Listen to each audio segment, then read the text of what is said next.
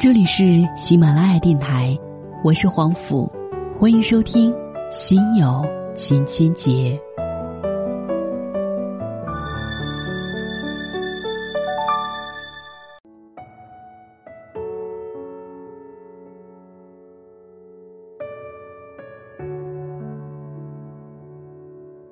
前两天，无论是微博还是朋友圈，都被各种关于拐卖儿童是否死刑的声音刷屏了。类似是这样的：我在哪里？我坚持建议国家改变贩卖儿童的法律条款；我坚持拐卖儿童判死刑，死刑；收买儿童的也要严惩，至少判无期。孩子都没机会从头再来，凭什么给人贩子改过的机会？不求点赞，只求扩散。在微博的评论当中，看到有人提出反对的观点时，就会被一群人喷，以人性、冷血、不分是非等字眼对其进行道德绑架，让人哭笑不得。今天分享给大家这篇文章，愿我们每一个人都能够理智的去看待类似的问题。要明白，需要完善的不仅是法律，而是整个应急系统。美国是如何防止拐卖儿童的？三名孩子改变美国历史。一九七九年五月二十五号，六岁的埃旦准备第一次独自出门。这个纽约小男孩信心满满，告诉父母要自己穿过两个街区去搭乘校车。得到同意后，埃旦背着书包，头戴印有“未来航班机长”的帽子出发了。可这。竟是父母与孩子的最后一次见面，在这短短的上学路上，艾丹失踪了。无数记者和警察蜂拥到这对愁眉苦脸的父母面前，看他们如同祥林嫂般，一遍又一遍拼写着“爱蛋，爱蛋”。随之，媒体的大量报道牵动了整个国家的神经。摄影师父亲给爱蛋拍的那张咧嘴开心笑的照片，被登上了覆盖全城的寻人海报，被印在了牛奶盒的侧面，进入千家万户，甚至登上纽约时报广场的广告牌。但艾丹终究没有回来。对于整整一代美国人而言，那个戴着棒球帽的同志笑容，是如此令人痛彻心扉。人们发现，艾旦的失踪背后，正折射出学校与家长联系不紧密的漏洞，也暴露了警方低效无能的现状。根据不同的司法辖区规定，警方甚至要在孩子失踪二十四到七十二小时后才会有所反应。先前虽并没有为美国社会构建万无一失的制度体系，却留下了更宝贵的，可简称为危机反思。进步的字体更新模式。一九八三年，里根总统宣布爱戴失踪的五月二十五号为国家失踪儿童日。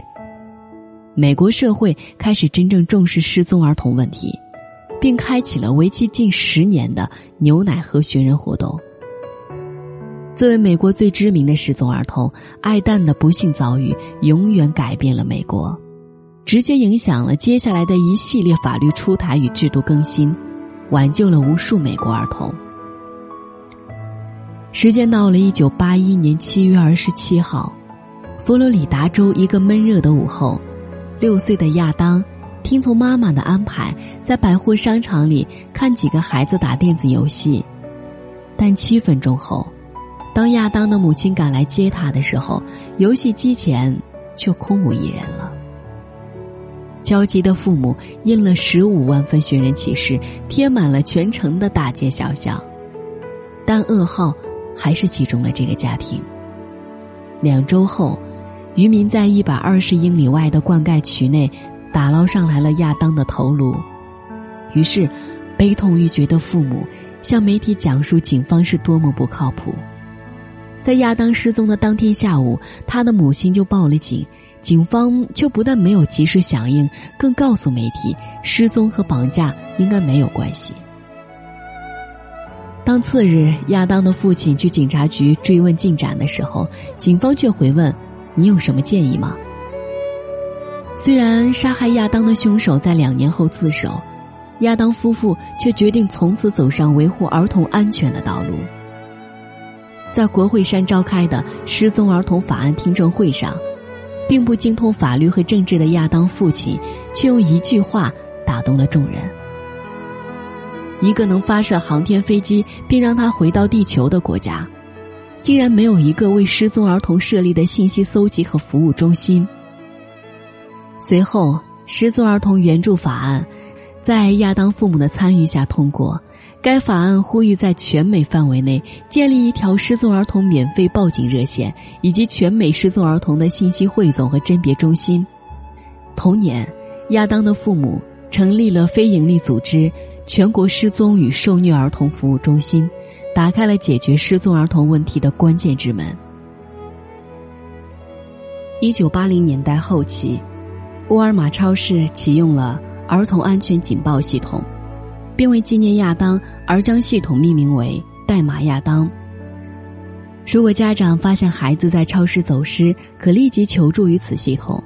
超市所有出入口将全部封闭，工作人员立即进行搜寻。如果十分钟内找不到孩子，将立即由警方接手。此后，这一系统被全美众多超市、商场、医院、博物馆等公共设施采用。然而，悲剧还在继续。一九九六年一月十三号，九岁的安博在骑车时被绑架，他的尖叫引发了邻居的关注。但这起发生在光天化日下的绑架，却依然带来了最悲惨的结局。四天后，他的尸体被发现。当地居民要求当地广播电台比照天气预报，比同样的频率和力度，不间断播出失踪儿童的新闻。半年后，在一场记者会上，有当事者回忆起在寻找安博的过程中，媒体是如何帮上了大忙。这个信息终于传到了警方的耳朵中，于是，经过一系列打造升级后，一个接驳美国紧急警报系统，通过电台、电视台、电子邮件、交通提示、短信、Facebook 等多种渠道，向全国发布失踪儿童信息的庞大系统上线了。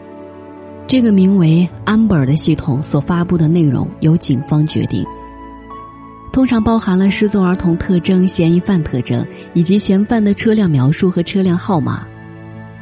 如果说代码亚当解决了儿童在公共场合失踪的问题，Amber 系统则彻底将失踪儿童和嫌疑犯置于民众的海洋中。一九九六年以来，这个系统已经成功巡回解救了六百零二名失踪儿童。以二零一一年为例，在通过安博尔系统成功寻回失踪儿童的案例中，有百分之五十是因为公众或警方通过安博尔警报发现了嫌犯的车辆，百分之三十九是因为公众接到警报后提供了目击线索等关键信息，更有百分之十一的案例是嫌疑犯收到警报后释放了被绑儿童。三名不幸的失踪儿童，却彻底改变了美国解决儿童失踪问题的轨道。其影响之深远，从一组数字便可以看出。一九九零年时，全美只有百分之六十二的失踪儿童可以被找回，而如今这一比例，已经变为百分之九十七点七。如同亚当的父亲。后来成为 Fox 电视台头号通缉犯主持人的 John Wilson 所言：“记住，你的参与能改变一切。”头号通缉犯这个节目帮助警方找回了六十五名失踪或被绑架的儿童。艾坦、亚当与安博三个孩子，以自己的生命塑造了美国失踪儿童干预系统。回看国内。二零一三年三月，长春失踪儿童被杀事件令人扼腕。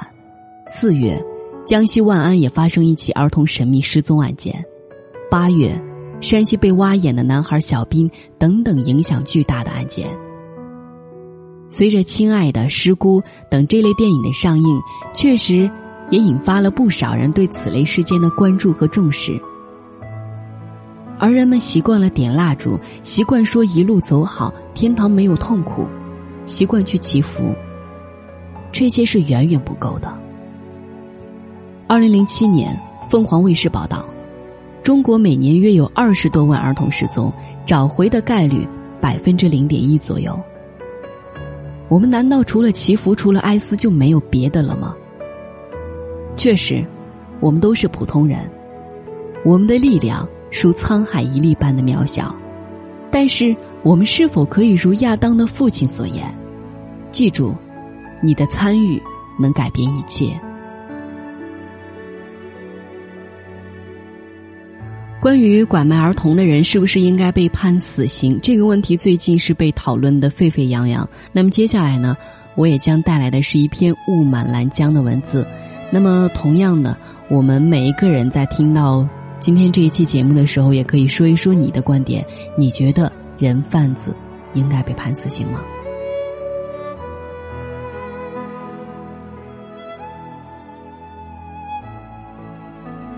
原标题叫做。你错了，这不是人的问题。作者：雾满拦江。有人要求对人贩子一律死刑，买家同罪；有人反对，说这样会置被拐孩子于危险之中。死刑不是解决问题的办法。死刑到底是不是个解决方案呢？我们面对的问题又是什么呢？先讲个故事吧。早年贵州省有个熊孩子，叫周锡成。周锡成读书贪玩，学业废除，就去当了枚大头兵。然后他一步步开始往上爬，爬呀爬，爬呀爬，爬到一九二六年，竟然成了贵州省省长。周锡成当省长，当地人那叫一个悲伤，因为贵州有两个特点：一是贪官凶。捞起来不要命，二是土匪凶，几百年来没人治得了。这个烂摊子，明白人都未必能摆平，来个大头兵就更没指望了。果然，周锡成一上任就召集省县官吏去城隍庙磕头。城隍庙磕头，对，城隍庙磕头。到了城隍庙，周锡成让省县官吏们一个个上前，对着城隍爷宣誓，表态说坚决不贪污。第一个上前的是独山县知县张武峰，他庄严的说：“我向城隍爷发誓，如果敢贪污，就死于九子枪下。”第二个上前的是遵义县知县拓泽忠，他神圣的说：“我向城隍爷发誓。”如果我敢贪污，利剑穿耳，便由州县示众。每个人都宣誓罢，周锡成将他们的誓言写在纸上，誓师大会就结束了。没多久，独山县知县张武峰贪污大洋一百枚事发，周锡成拿出他的誓言，找了支九子枪，叭，把个张武峰打死了，然后。周锡成拿张武峰的誓言纸焚化在城隍爷面前，向城隍销案。接下来，遵义县知县拓泽忠贪污三百枚大洋事发，周锡成拿出他的誓言纸，削了根竹剑，贯穿拓泽忠的左耳，披枷带锁，开始游遍全省八十一县。才刚刚游十九个县，拓泽忠就死的差不多了。周锡成把他提溜回来，等救活后再说。这么两件事件下来，贵州的吏治焕然一新。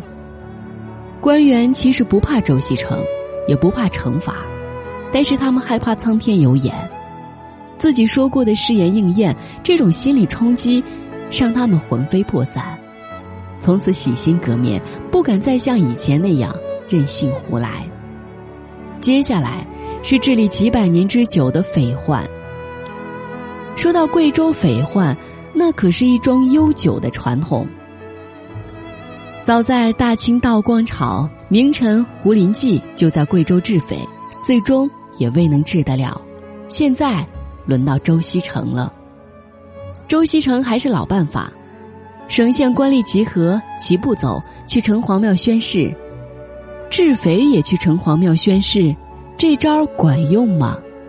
管用不管用，看看再说吧。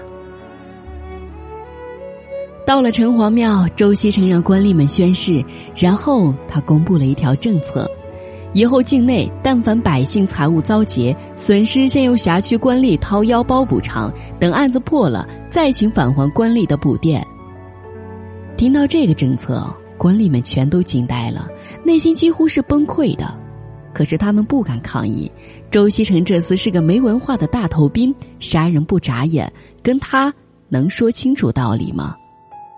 无奈何，大家打道回府。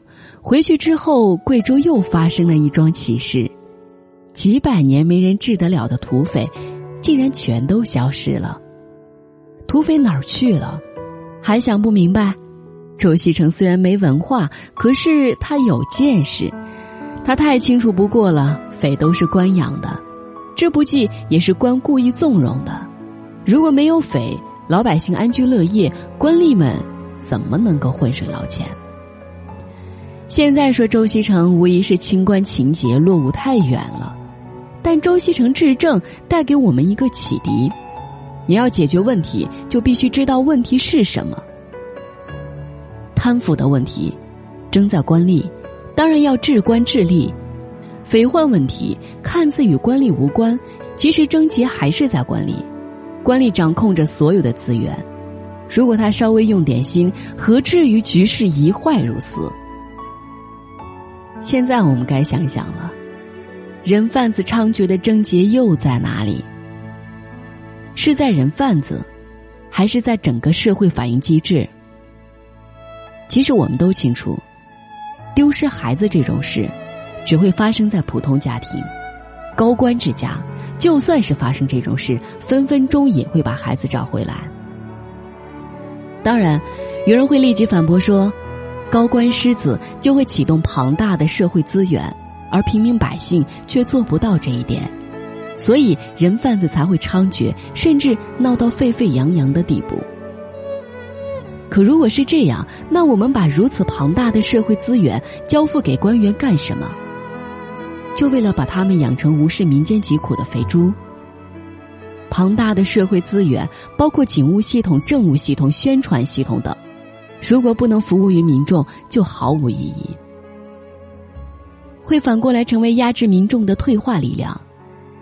人贩子是判死判活，还是判个半死不活，这并不重要，重要的是，百姓在遇到问题时，是否能够从社会资源中获得救助力量。如果能够。人贩子不杀也没关系，如果不能杀多少人贩子也是枉然。所以，这不是人贩子的问题，甚至不是任何人的问题，这是整个社会资源分配制度的问题。周锡成治匪的故事告诉我们：一旦你把官方的不作为或是恶意纵容理解成匪患或是人贩子的个人问题。那么这问题，你几百年也解决不了，因为你开错了方，吃错了药，只会越治病情越严重。采用周西成那种暴力手段，给予释放被官吏吞青私化的公用资源是不可取的。现代社会早就提供了更便捷的治政条件，计划生育问题难度不知高出这里人贩子几百、几千、几万倍。人贩子才几个，计划生育所面对的是整个社会的传统对抗。可只要一个一票否决制，照样是通行天下，无所阻碍。怎么轮到个人贩子，就让大家难成这样？就是个责任制而已。人的天性对于他人的损伤淡漠，对于自己的损失异常敏感。贵州匪患再严重，也不敢抢劫官家。所以才会数百年无法消除。一旦让官员承担损失，匪患立刻消散无踪。现在你的孩子丢了，你哭死他也没感觉，最多不过表示同情。但如果整个社会中应当去发挥力量的职能部门、监管部门去承担起相应的责任，来个一票否决，来个引咎辞职，你看他用心不用心？不要说每年丢失的孩子不过几千几百人，动用如此庞大的社会资源不值得。说这种话的人，都是丧尽天良。哪怕有一个家庭骨肉分离，那也意味着全部，意味着我们距离文明的治理还差很远很远。